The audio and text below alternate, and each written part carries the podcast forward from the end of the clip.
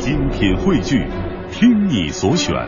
中国广播。radio.cn，各大应用市场均可下载。心中有节奏，耳边有远方，真的不需要每个人都懂。那些气味相投的人自然会明白。生活就该有韵律，有温度，有腔调，有感觉。京城文艺范儿，北京青年的文艺生活手册。文艺生活手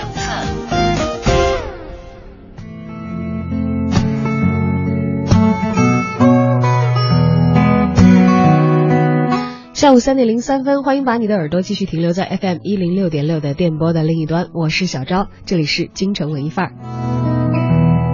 走入我们今天的访谈环节，又为大家邀请到了两位文艺好伙伴来到我们的直播间。那么他们呢来到直播间的缘由，跟他们新近要和大家见面的一部新的作品密切的相关。四月一号，改编自法国荒诞主义戏剧大师尤奈斯库的《秃头歌女》啊这样的一部著作的。北京的舞台版的话剧《且爱》即将跟大家见面了，而我们今天呢，就邀请到了话剧《且爱》的导演赵三强赵导以及制作人李静两位来到我们的直播间，欢迎两位。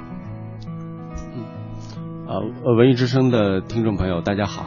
我是《且爱》的导演赵三强。Hello，大家好，我是话剧《且爱》的制作人李静。嗯，今天可以算是这个我们的呃当家人都是坐在我们的直播间了，代表着《且爱》的整个的创作的团队和剧组。因为其实说到这个法国的荒诞主义戏剧大师尤奈斯库，可能一些呃狂热的戏剧发烧友们他们会有一些接触和了解啊，但是对于广大的北京的可能舞台剧的观众来说，这还算是一个比较陌生的名字。呃，我们最初是呃怎样想到要做这么一出戏，呃，排一个咱们中国的话剧《且爱》，呃，脱胎于这个大师的作品的呢？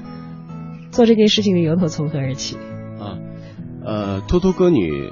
呃，应该是一九五二年首演的，呃，离我们现在有六十几年吧，嗯嗯六十六十几年，啊，呃，我看这个剧本的时候会发现，呃，就是它是二战时候，就是呃呃，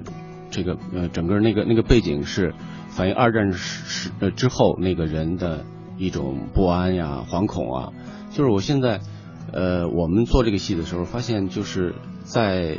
我们现现当今这样一个背景下，呃，很多的，就是人们的那个那个心理状态啊，啊、好像有一些契合。嗯，就是啊、因为呃呃，我们社会飞飞速发展的这么一种呃情况下，好像人们也会有一种，因为走得太快了啊，就是也会有一些不安，有一些。呃，困惑呃、困惑，嗯，呃，所以我，我们我们嗯、就就呃这个《偷偷个女》这个剧本，我们进行了一个，我说是肆无忌惮的这么一个一个。呃改编呃，改编呃，翻译过来，就是啊实际上已经是中文了哈，嗯嗯就是我们再把它翻译成，呃，中国观众能够识别的，呃，能够收到一些，呃，这个当下的一些信号的那么一部作品。好，这部作品其实是诞生的比很多可能今天的戏剧观众还要更早的哈，是一九五二年的作品。就作品的年龄来说的话，它是属于五零后了，可能是今天的很多主力的这个舞台剧以及电影的观众的那个父母亲的那一辈儿啊。当然了，它有很多超越时空的意味，是对我们今天来说，对我们的生活依然有意义、有参照价值的。所以，我们今天的戏剧人呢，把它以这个中国话剧的方式搬上了舞台，来献给我们国内的观众。而李静是该剧的制作人啊，对对是。啊，可以跟我们讲一讲你参加到关于这个《且爱》的工作的缘由吗？最开始是因为什么跟赵导结缘，然后想到哎要一起来做一件这个事情的呢？呃，其实我觉得所有做呃话剧的朋友，其实大家走到一起来的原因很简单，其实就是一种情怀吧。大家对无论是之前做什么专业的，或者学哪个专业，从事哪个行业，可能大家都对话剧有这样一种呃内心深处的一种喜爱。哦，你以前是学习什么专业的？嗯、我是学习戏剧的，以前。难怪啊，这对对是正经对的科班出身的、对对。对对，所以大家，嗯、尤其是现在戏剧像走到现在这样一个一个一个阶段，那么可能高度跟市场化有所结合，那么很多的戏剧形式也出现了。但是其实真正我们在做戏剧，呃，一线的人们呢，其实心里对那种呃真正的纯粹的戏剧，还是有一种希望能够。以正视听，还是希望能够更多的呈现给大家更多、更层次、更多元化的一种戏剧的一个形态。所以当时跟呃赵导我们在在说我们要做哪个戏的时候，赵导就说：那如果要是这样的话，还是希望能够做一个比较经典一点的戏剧。那么通过我们现代人的翻译啊，现代人生活的一些契合点的这样一一个一部戏，能够介绍给大家，能够让大家能够更多元化的接触戏剧。因为现在好多人提起小剧场戏剧，好像就觉得像。呃，搞笑的，对，可能喜剧的印象会是最最多，对对对。他们以为那就是话剧了，他们以为那就是话剧的全部了。嗯，其实那只是，呃，可能很很狭义的、很小的一一部分。对，他有那样的就是解压的戏剧，是吧？对。呃，这个大家看了很高兴的那种啊，就完全不用动脑子的那种。其实戏剧是可以给人们带来思考的。嗯，可以带来更深层的感受，不管是思想上还是情感上。对。而我们也要做的呢，也正是和那些减压的戏剧，尤其是减压的喜剧非常不同的一些戏，让大家看到，其实戏剧这个舞台的广阔，戏剧这个词的内涵，其实有更多的含义在其中。对。而我们也其实挑了一个挺难的题给自己啊。首先，我觉得，呃，一个外国剧作家的剧本，他要译成中文，就是一个在创作的一个过程。然后，其实我们还要穿越一个时间。去把它放到当下的语境里，去揣摩现在的观众的心理，我们去找到。因为如果是一个照搬原本曾经别人演过的一个东西拿来，尤其这还是外国的剧作家的作品，可能写的是外国的人和事。你安一个长长的外国名字，老外的角色，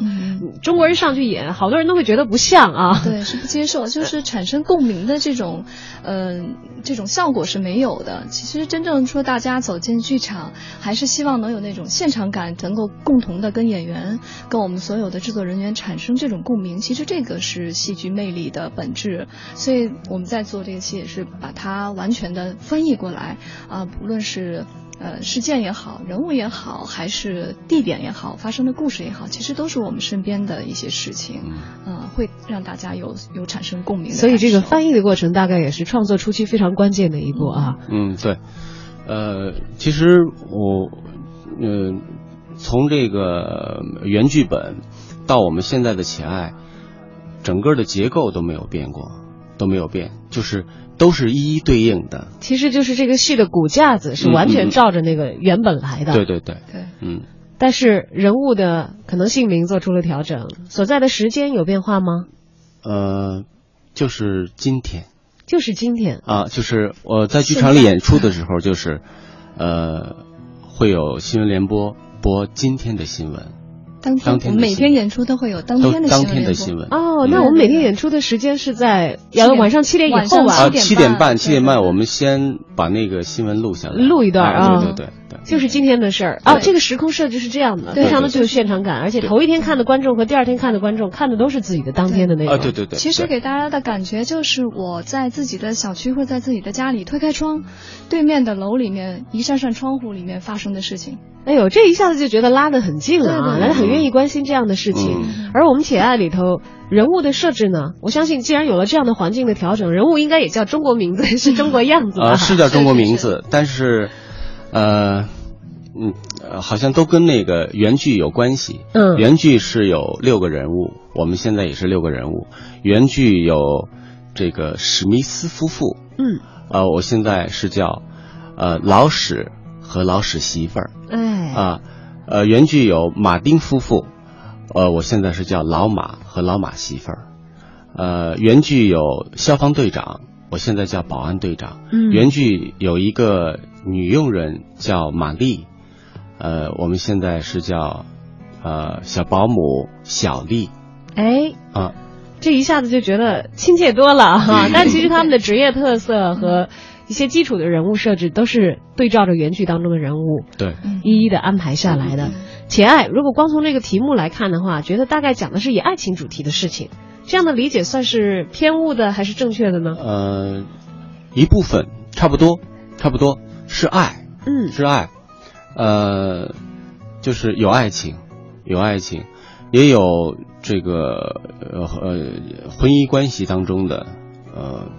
嗯都嗯不能叫爱情了哈，就是多年的夫妻。亲情。啊，那亲情由啊。爱情转变成啊对他们那种就是夫妻之爱，嗯，兼顾的复杂的，同时可能融合了很多具体的情感元素的，对。嗯。那样一种长期的关系在其中。对对对。且爱这个戏，在大家且看的时候演的是你当下的故事，但他的剧本呢却脱胎于一九五二年，在二战刚刚结束的时期，法国的荒诞主义戏剧大师尤奈斯库的《秃头歌女》。那么这个剧本究竟讲述了我们刚才所讲的老史夫妇、啊、老马夫妇，还有这个保安队长以及小保姆小丽的 哪些故事呢？我们一首歌之后接着回来，跟我们话剧《且爱》的导演赵三强以及制作人李静来了解更多相关的内容。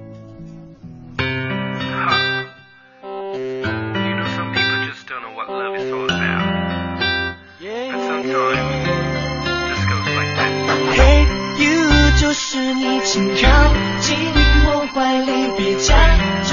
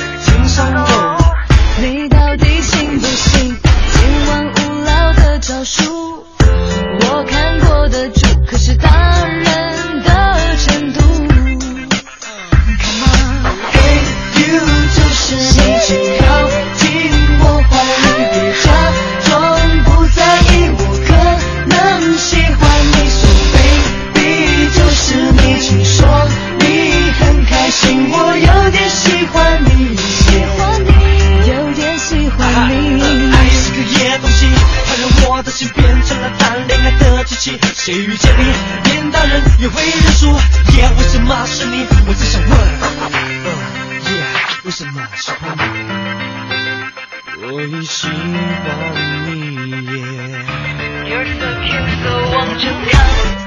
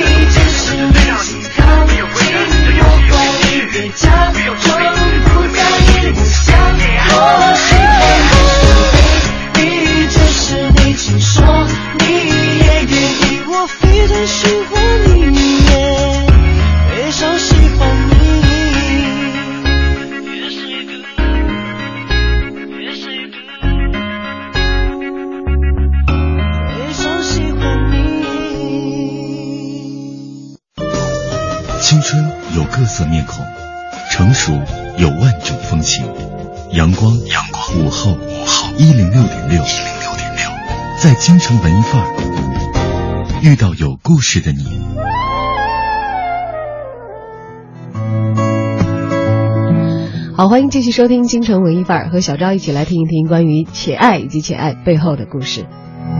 哎，我我捋了一下啊，刚才这个听我们的赵三强导演和制作人李静介绍，说我们这个脱胎于法国的这个荒诞主义戏剧大师尤奈斯库的《秃头歌女》这个剧本改编而来的话剧《且爱》，他们把这个人物啊做了一个非常非常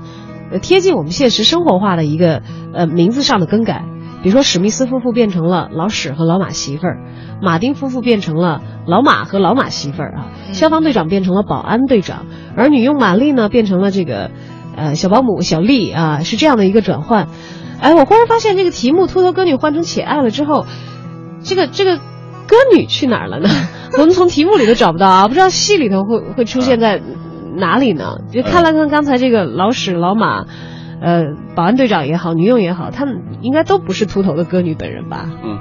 呃，尤奈斯库的剧本，呃，《秃头歌女》里面也没有这个人物，哦，也没有秃头歌女这个人物。这个是整个这个剧的蛮有意思的一个地方。你就说我们这位伟大的剧作家原来是一个标题党啊！啊，对对对对，可以这么说，就是呃，实际上那个挺有意思的，就是他们在排练的过程中也没有是这个固定下来是这样的一个剧名，呃，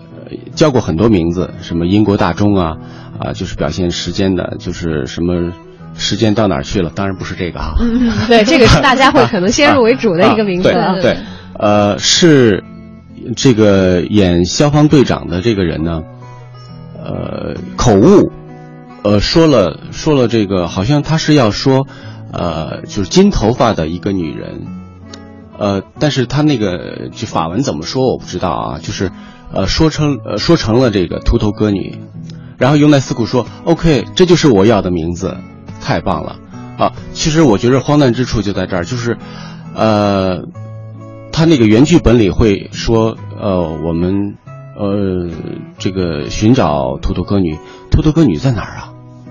呃，像像那个那个贝克特的《等待戈多》一样，嗯，也没有戈多，从头到尾没有出现，没有上场，对。我们这个也是，就是为了向这个荒诞大师尤奈斯库致敬，我们这句台词是有的，啊，我们倒忘了秃头歌女在哪儿呢？啊。那看戏如果还没有看的话啊，大家可能会觉得有一点点问号和难以理解，说这个戏全戏没有出现这个人物。但如果你是看下来的话，到那里应该是会很自然的接受这样的一个状况。呃，是的，是的，就是，呃呃不解的或者是看着呃有点不明白的地方非常多。嗯啊，可能这就是荒诞戏的一个特点。哎，荒诞戏的特点究竟有哪有有有哪些呢？我觉得荒诞本身这个词好像。它涵盖的不可理解的内容就有点显得特别的多，但戏剧其实恰恰是一种很直白的语言。嗯呃，是的，就是，呃，通常的观众，嗯，会会了解一个剧情，对吧？就是我们这个戏说了一个什么事情啊？这开头是什么样的？结尾是什么样的？然后中间起承转合是什么样的？呃，是一个线性的，呃，荒诞派的戏不是线性的哦，呃，是非线性的啊，就是它是无序的。呃，无逻辑的，呃，没有章法可循的，就是说，为什么这样？不知道，呃，没有答案，剧中没有答案，至少剧中没有给出你一个现成的答案，是需要你自己去寻找的。对对对。哎呦，那我觉得对于那种，呃，大家可能没有看过这个荒诞派戏剧的观众的来说的话，会不会看的时候看不明白、看不懂？因为有多线性的这个。嗯，场景的跳切和转换的话，会存在这样的情况吗？是是会存在这样的情况，就是我们这个戏信息量非常大，信息量非常大，呃，会有就是我们发出的信号，它不可能全部接收到，就是我们这个戏，呃，给了观众很多的信号，呃，提供给观众让他接收，他能够接收多少就是多少了。其实，呃，我我我正好有我自己的一个看法。李静是看过的，对 这个戏虽然四月一号才上啊，我们要等到下个月的时候才可以看到他在北京的青蓝剧场的舞台上亮相。但是，李静是非常非常前期的观众，他甚至可以看到这个戏在排练过程当中的一次又一次的变化和推进。其实我是觉呃，其实我们这个戏以前在山东呃呃二十号在山东已经首演过。呃，根据当场的观众的反馈的情况来看，其实，呃，我们所担心的事情都没有发生。就我们担心可能观众会看不懂啊，甚至于会出现六十年前，呃，秃头歌女首演的时候，剧场里只跑掉啊，跑掉只剩三个演员、呃三个观众的时间啊。其实这些事情都没有发生，反而。但是你们当时其实自己还是害怕过的，是吧？嗯。害怕，害怕，害怕，呃，观众会走掉。会坐不住。嗯啊，其实尤南斯库呃首演的时候是，呃，全部剧场里面跑的只剩了三个人，只剩下三个观众在坚持着。就是可能他们也还没明白，但说我看看 看下去能不能明白它究竟是什么样啊？对，但是我觉得我，因为我从一开始接触这个戏啊，我我导演可能对整个《托托歌女》啊这部这部原作，因为导演以前也排过这个原作啊，包括这个翻译版，其实在我来看，我接受，我还是蛮接受的。呃，一版一版的修正过，一直到现在，我是觉得其实这个戏特别特别适合在现在这个时候展现给大家。那么有这么呃几个方面啊，一个是嗯，就是大家在那么高速的发展的过程当中，大家平常生活速度很快。其实我觉得现在也有一个声音说，需要城市的慢生活。呃，需要我自己沉静下来，我我想静静，就是需要有这样一个自己思索的一个时时间。那么其实我们这个戏也给大家会带来这样一个时间。嗯，说到荒诞，可能大家更多的考虑到是我看不懂，呃，至少无会害怕的事情对对对，可能会惧怕这个事情。其实真正走进剧场来的观众。呃，他们给我的反馈和我自己作为一个观众的感受，其实我觉得我特别享受在这样一个时间里面，跟台上的演员，台上演员可能会启示到我，呃，各种各样的一些生活的片段，呃，思想的一些呃程度，或者是考虑的一些事情，它其实是我觉得是我们带大家做了一个。思想上的一个遨游的这样一个时间，其实我自己也蛮享受的，因为在整个筹备的期间很累，呃，事情很繁杂，但是真的我在每一场，其实我还是真的可以很安静、很安静的静下心来去看这个戏，也在思索我的人生，我的想法。其实我觉得这也是荒诞派戏剧带给大家一个最大的魅力，它可能就是，呃，在思想上最深刻的一种戏谑。可以这么说吗？荒诞的一个、一个一个特点。嗯其实大家，我真正能呃静下心，其实大家是可以看得懂，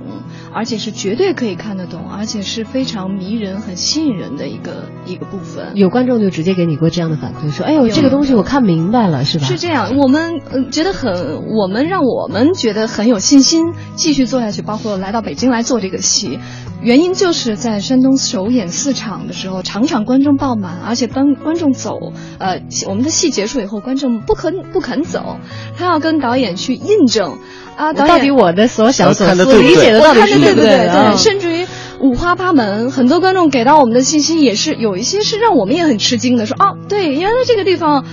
呃，观众也可以这样去理解，而且嗯。也是对的，呃，因为人的角度是完全不同的，所以我们这个戏后来就是说，这个真的是一个仁者见仁的这样一个 一个戏。哎，我发现了，就是可能刚才呃李静有这一点说的很对，他说他在几十年前在首演的时候，可能观众那个时期。啊，对于戏剧的欣赏的习惯也好，对于这个剧中内容的理解的程度也好，包括跟我们现实生活的接接近度和贴合度也好，造成了当时的观剧的观众他的心态和我们所要传达的这个戏剧语言想要传达出去的这个能量，可能会有一个，呃，他们他们没有打在一个频率上，所以可能有个对接的一个差异。而现在的观众其实一来见多识广，二来对于社会生活也有着非常丰富的体验，三来其实大家现在不惧怕看一些烧脑的艺术作品。对对对，就是他越是有那个烧脑的过程的话，你你越会理解到这个复杂的戏剧结构里面，或者是这个深刻有内涵的，在你面前的艺术作品里面，它有着能够更深的打动你的力量在其中蕴含。对对是不知道在这个我们山东的演出之后，导演有遇到过嗯什么样的观众来 跟你交流他们的这个观剧的这些心得？呃，就是我们做的这个戏啊，是一个真的是可以呃让人静下来的一个戏。当然，我们中间会有一些呃观众朋友们喜欢的那种爆笑的段落啊、我觉得呃是幽默吧啊真正的那种也会幽默的感觉也会看了很乐呵，也会有那种嗯发自内心的就很高兴，观众啊，也会有特别呃强烈的互动，啊，跟观众强烈的互动环节也会有，呃，就是观众带给我的那种反馈，让我特别的兴奋，特别的兴奋，就是，呃，我以为观众会像这个六十多年前，尤奈斯库首演的时候会坐不住啊、我尝试了那样的呃形式，嗯，呃呃，观众做主了。恰恰相啊、反，好多人很喜欢，对很喜欢，就是，呃，就是那样那样的一个环节，实际上有一点静的可怕，就是安静的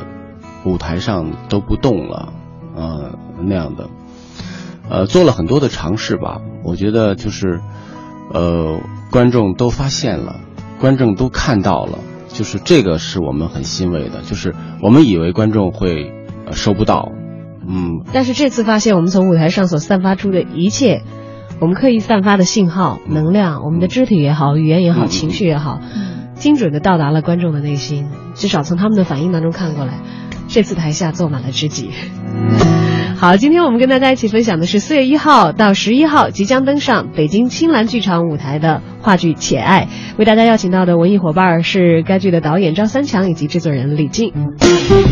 心中有节奏，耳边有远方，真的不需要每个人都懂。那些气味相投的人自然会明白，生活就该有韵律，有温度。有腔调，有感觉。京城文艺范儿，北京青年的文艺生活手册。文艺生活手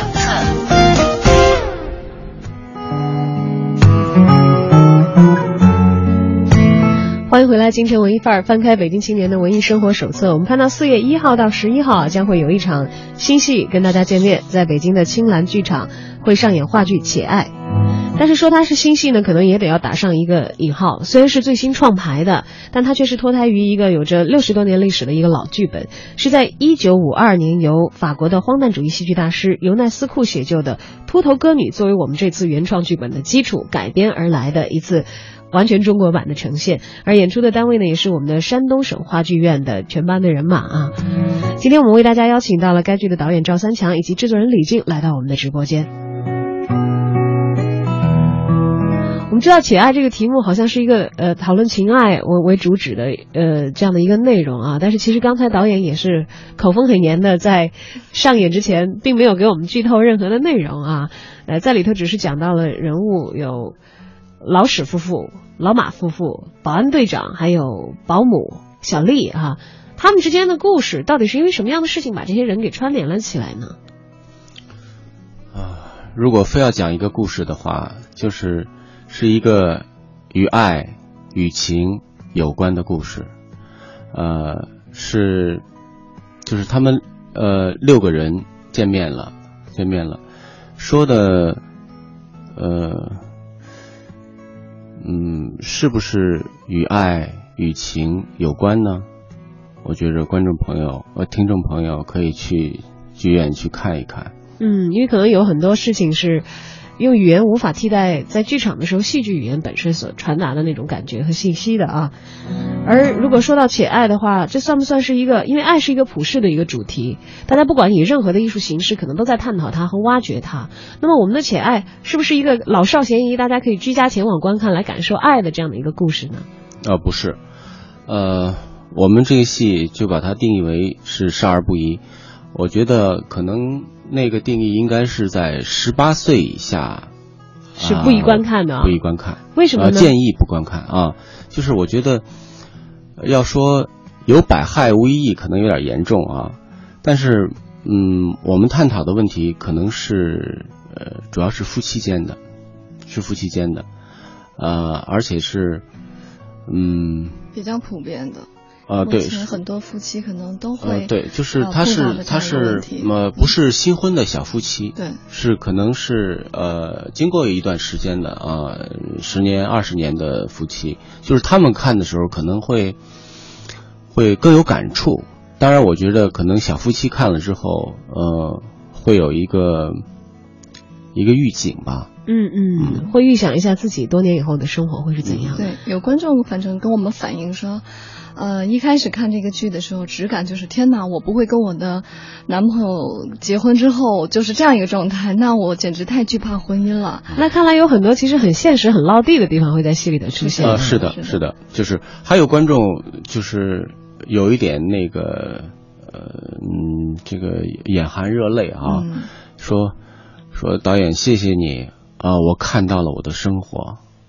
就他在剧中看到了，就是某一个段落，他说他说那就是我的生活。其实我们做这个戏也是想这样去做，就是把看似很无序，呃，看似很所谓无聊的这样一些片段、情节、台词，那么把它串联起来，呃，然后反映的其实就是我们大家真本本真真的生活，而不是呃反映在朋友圈里面晒在微博上的这样光鲜亮丽的生活。可能每一个人的生活在内心都有一个对自己生活的一个。呃，标准或者是一个评价，或者是一个解读。那我们这个戏可能就会挖掘到大家最呃内心的这样一个东西。可能这个我呃只能通过这个戏剧，我眼含热泪，但是我可能不会对外人所说。那么这些事儿到底是呃是什么事儿？就说是。呃，夫妻之间的那点事儿，还是人与人情感之间的那点事儿，还是整个在社会大环境之下，我跟其他所有身边的人的那点事儿，我觉得这个信号大家都能够接收得到。如果大家有共鸣的话，嗯，这这是给那些有体会的人看的戏，可以这样来理解吗？对对对。之所以少儿不宜，是因为可能那是。年少的观众们所完全没有进入到的一个生活状态，他们不会有相应的人生经验，所以可能即使传递给你一些信号，可能会被误读或者是会被误导，所以我们也不建议说，呃，十八岁以下的孩子回来。我当时跟导演开玩笑，我说这个，这个好像会毁三观的，有这么严重？对对，我觉得是非常非常影响他们人生观、价值观成长的这样一个部分。你觉得三观毁在哪儿？呃，我觉得他，我怕他们只是看到了表象，哇，婚姻原来就是这个样子，哦，那我我惧怕婚姻，其实不是，我们其实把婚姻当中的或者人与人之间的这些事情放放出来，引起大家的共振、共鸣、震撼，甚至于，那么其实最终我们还是要想要让大家看清楚这个事情，然后要告诉大家这个。你看着是无聊的吗？是无聊的。你看着是可怕的吗？是可怕的。那么不要这样不要这样去。嗯。那么我们最终还是要呼唤的最本真人与人之间最本真的那个真和爱。其实它有这个警示的意味在这个其中包含着啊。是的，是的。往往我们觉得可能毁三观的内容呢，呃，也许会有很坏的人出现。嗯。他做非常糟糕的事情，可能突破了我们惯常意义所认为的。道德的底线，甚至是法律的界限，或者有一些更加过分的一些事情，我们会觉得啊，刷新三观。嗯嗯。那么，在这个戏里有那种最坏的人吗？啊，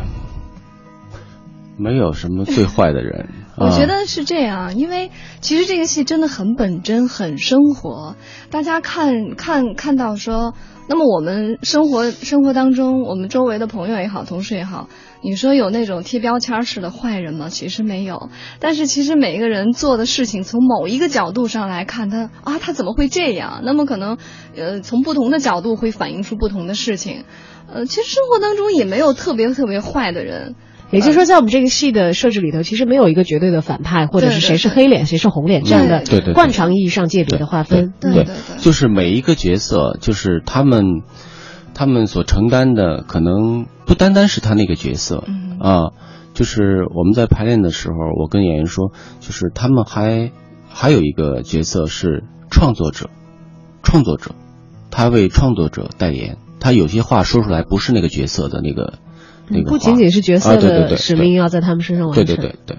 呃，可能还有游戏者，就是他们承担每一个演员要承担三三种角色。呃，在这三种角色里面，呃，会不停的转换，会快速的转换，会有跳切。对对对，有的时候是事中人，嗯，有的时候是创作者在替他说话，对，而有的时候他自己是一个游戏者，对，像在享受一个游戏一样，在享受这个戏剧进行的过程啊。越说越让我觉得有点玄乎了，而且觉得你们两位真的是守口如瓶，好像什么都没有剧透的样子啊。但是却勾起了大家很多的意愿。嗯，说这个是少儿不宜，呃，十八岁以下就不建议观看哈。就是其实我们还，呃，说到了性。嗯，这是一个属于成年人的探讨界别的一个主题。呃，对对对。但这个东西其实，在舞台上要体现的话，这个尺度也是很难把握的一件事情哎。嗯，貌似尺度很大，貌似尺度很大，实际上没有啊，没有。就是我们，我们这个戏，我觉得可能应该定义成一个是一个很积极、很正能量的一个戏啊。嗯，就是它没有没有那个，呃，就是其实说白了，就是不要误认为少儿不宜的戏，就是、嗯就是毁三观的戏，不是不意味着三低俗的戏对对对对对我们嗯。我们肯定是一个呃很不随意的一个戏，就是可能这个戏里面呃就是喜欢轻松的观众可以看到挺乐呵的事情啊，呃很乐呵的台词，呃都会能够看到能够听到，但是我们这个戏是一个很严肃的戏 啊。呃，严肃到不能再严肃了，一个戏。呃，以至于虽然他的这个原作的大师是荒诞主义的戏剧大师，他有很多荒诞的成分在里头，也会有引我们发笑的元素在内。但其实他本身的态度是异常异常严肃的，是很认真的在对待我们在人生当中可能会遇到的一些问题。呃，是的，是的，呃，其实这个呃说这个荒诞戏啊，它就是呃用荒诞的方式来表现现实啊，就是它反映的都是现实当中的事情。呃，我这个《乞爱》这个戏里面也会有这么两段戏吧，两段戏，呃，基本上是完全拿过来，没有没有改，只是改了名字，改了这个人名而已，就是整个戏拿过来没有变的。是非常尊重于原来的剧作者对对对的，对，尊重他想要传达的精神的内核啊。嗯嗯嗯不知道在这个创作的过程当中，演员有没有人表示困惑，向这个演呃向导演来求助的？说，因为要说您刚才提出这个要求的话，我觉得对于从业者来说也是一个很大的考验，因为通常可能。呃，拿到一个剧本，了解这个角色，让自己进入这个角色，然后去深刻的体会，再通过自己的表演功力传达出来，嗯让这个拿到的角色和自己是合而为一，这是很多演员可能惯常的一个，呃，在接到一个剧的时候，他的一个工作模式以及一个心理的轨迹是这样子的啊，但是同时又要又要演，又要演又要传达这个创作者的意图的话，意味着我既是，我又在，我要再要保持一定的客观性和跳脱的理性。而这个游戏起来的这个角色的话，又又是以一个什么样的存在来来来决定的呢？有没有演员向您表示过说，哎呀，这个赵导啊，我这我这个该怎么办啊？嗯，有有，其实太多了。呃，我我作为制作人啊，我就经历有演员拿到剧本，然后统一都告诉我啊，sorry，我看不懂。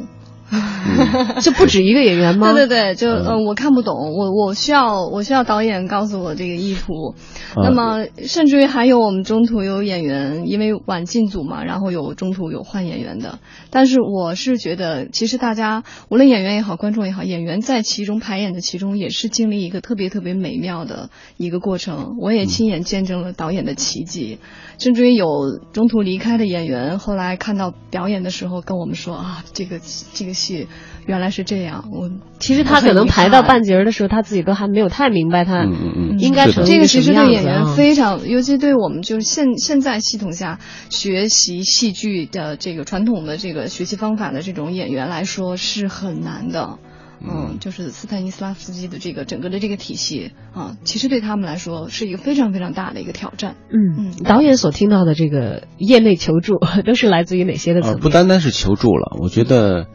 有有抗议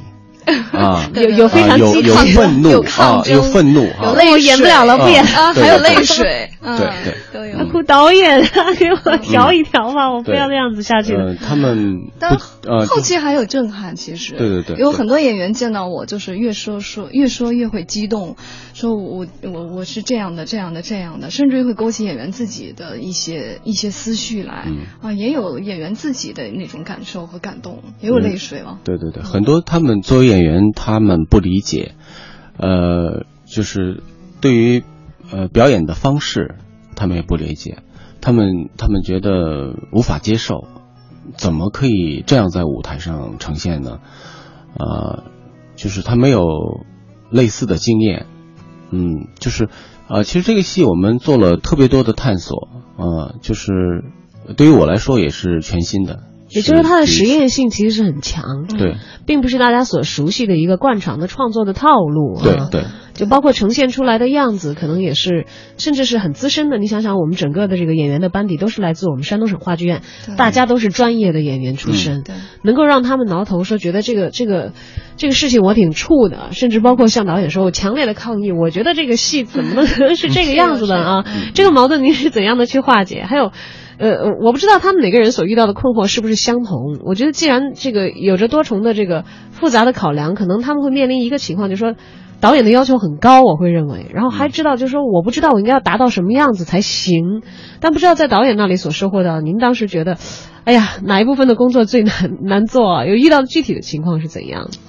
呃，举个例子吧，嗯就是呃互动环节，嗯互动环节就是呃我们的演员觉得就是演员跟观众是有一个舞台，有一个台上台下的有一个距离啊，嗯是要有有距离的，有距离感的，嗯对吧？呃，或者说他们有的都觉得是是是隔了一堵墙的。我说，呃，观众跟演员之间没有墙。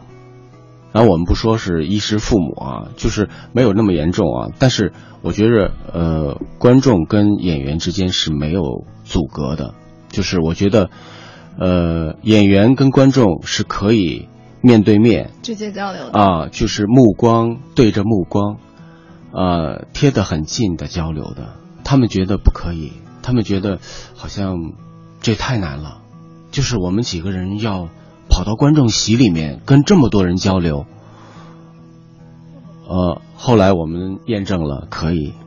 啊对，其实说到嗯。跟观众进行交流，这个有一些其他的戏剧也有一些尝试哈，嗯。但是基本上如果大家去看过，能够感觉到他们可能只是走到这个观众席上，其实完成的虽然他们已经从那个框架舞台那个框框里头出来了，嗯。但是完成的内容跟在框框里头没有太大的区别，嗯。可能只是走一圈儿，跟观众交流呢，比如说把他们当成一个呃婚礼现场的观众，嗯。或者是一个这个呃一个什么什么现场的一个人员的设置，在角就色他还是其实演员的身份，对对对我希望对观众的参与性其实没有这个界限了，没有演员的跟观众的这种界限了，就是你不是在表演，你走下去的时候不是在表演，就是你不是在演戏，对，我们知道那些的戏剧，有的时候我就会觉得他们有一个讨巧的设置。我有的是做观众就能感觉到啊，说其实他不需要观众做什么，观众只要坐在那儿就行了。嗯然后任何一个观众，比如说拉起来互动几圈，他可能只要跟你的演员转几圈，嗯。或者配合说几个简单的词，不管说什么内容，其实是无关这个戏剧的情节进展，也无关这个里头的人物的命运和状态的，更无关当时演员的一个心理的情绪的一个起伏。但如果要求看着观众，你要跟他有交流，那其实很大的意味上意味着我们的这个戏开了一个口子，是把观众吸纳进来，变成戏剧创作当中的一部分。嗯是的，那这个的不可控的风险性其实很大呀。很大很大，就是我们这个戏实际上就是观众的参与度非常大，就是我们呃有有那样的戏哈，就是呃呃我们戏的设置就是让观众呃等待到极限，然后呃观众会有烦躁，就是我们预期的就是那样的，其实把观众的情绪是故意、啊故意推到那个那、啊那个呃节点上。对对对对，就是我们呃，我们这个呃，先有一个一个呃预判，就是呃观众会到一个什么样的情绪啊，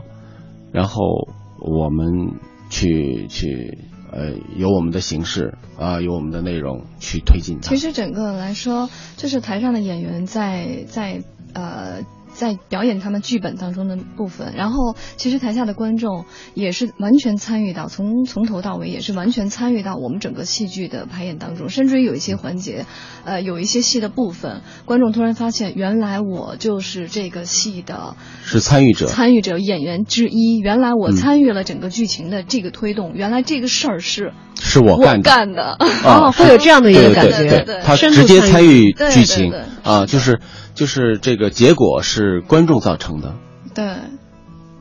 大家到时候真的可以到剧场里去寻摸寻摸，觉得可能哪个位置会成为比较观众的 所有 比较关键的，是所有的所有的，观众参与的。嗯，好的，这样听起来其实一下子就有意思多了。嗯。它是完全的把情感也开放，把这个戏剧的发展走向也开放，是因为观众的情绪在里头起到的作用非常非常之重大，而不仅仅是坐在台下给予掌声给予泪水给予呼吸。而这些一切的观众的反应的元素都成为了且爱这个戏剧它之所以能够完整的一个非常关键的部分。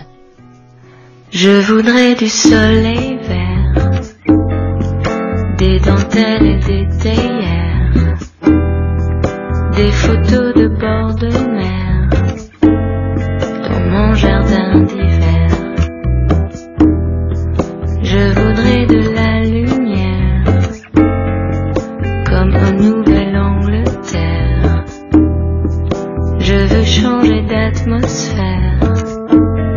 dans mon jardin d'hiver.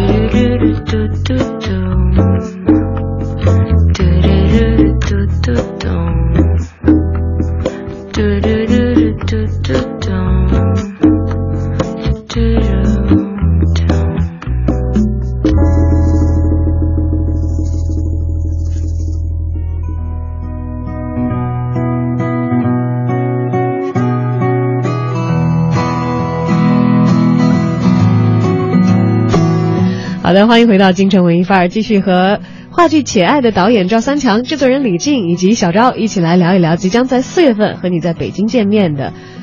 根据秃头歌女改编而来的话剧《且爱》。其实刚才听导演和制作人讲啊，讲也觉得作为一个观众，在这个戏里头其实是很过瘾，因为可以享受到的，除了呃惯常你去看其他的戏能够享受到的观众应得的乐趣之外，还会非常的有一种强烈的主宰感。因为这个整个戏剧的完整性和他最后的结局命运，观众都是一个推动者，自己都是一个事中人，而这一点可能嗯是到最后才是会恍然大悟的。其实，其实观众在看完这个戏的这个感触会越来越深。当演员谢幕之后，他觉得啊，戏结束了。但是当他走在回家的路上，甚至于在这一周持续当中，他他发现啊，原来《且爱》这个戏一直在我身上上演了。呃，其实戏剧一直在继续着，生活一直在继续着。其实这种，我觉得这种发酵的这样一个感受，可能是，呃，比在现场的感受可能更浓郁一些的。所以我们会收到好多好多，呃，看过这个戏的观众的一些评论啊，一些讨论啊，甚至给我们的一些反馈，特别特别多，嗯比在现场还要多。进到这个戏里，嗯慢慢的出不来，觉得自己的情感嗯和自己的思绪，相当一段时间都赋予了它。对，那么要首先走进这个剧场，可能才会像一个种子一样，把这样的感觉种到自己的心中。对所以才发现啊，原来我不管我观看的时候，我的情感再怎样，我是冷漠也好，焦虑也好，嗯我是愤怒也好，结果我都是造成这个结果的一个事中人。对其实你们设计的挺厉害的哈，我觉得不容易，因为现在观众大家都很聪明。嗯都会有很自主的选择，他会觉得这一分钟我也许人在这个剧院，但是我的精神要不要跟着你走，是我完全非常自主的一件事情。对对，啊，但是现在其实大家也是还很自主，因为戏还没有演嘛，嗯可以面对的一个选择就是要不要走进剧场去观看这个演出。那么介绍一下我们的北京青蓝剧场，呃，四月一号到十一号之间的这个演出计划吧，是在每天晚上的七点半啊。对，七点半。我们一到七有休息的时候吗？嗯，有是呃四月一号到五号，呃四月九号到十一号，一共有八场。那是有八场，对对所以一号到五号，然后中间休息的是三天时间，然后接着再后面的时间一直演到三，十一号。嗯对对对，是的。而我们的青蓝剧场的具体位置是在呃，我们青蓝剧场在东四十条，呃，二十四号青蓝大厦的三层，也就是说，呃，在东四十条桥的保利剧院的斜对面。嗯，那也是一个很很容易找到的地交通点啊。很便利，对，呃，坐地铁应该是二号线，呃，东四十条 D 口处，啊，这样，欢迎大家到的到时候到剧场去体验一下。是的，是的，而且是观众也会是独一无二的。每一天我们会有与时间点契合的非常紧密的内容，对。其实伪装成生活的一部分，是的，已经潜入到你的生活，并且在剧场当中，在你的心里埋下一颗种子，嗯，然后希望它在你以后的生活当中生根发芽。对，是。好，那么在节目结束之前，最后一个机会，导演用简短的几句话来向我们的听众再介绍一下《且爱》这个戏吧，因为可能有一些观众是这个时候才打开收音机，刚刚知道的。嗯嗯，呃，先谢谢文艺之声，呃，谢谢主播，呃，我们这个戏，呃，要说，呃，剧情那非常复杂，呃，我觉得可以用呃呃我们非常简单的一句话来诠释它，就是爱很简单，也很复杂。嗯，只等你来，来判别，来探索这样一种充满了过瘾的感觉的滋味。好，今天非常的感谢两位来到直播间，也希望这次的北京演出可以圆满成功。谢谢，再见。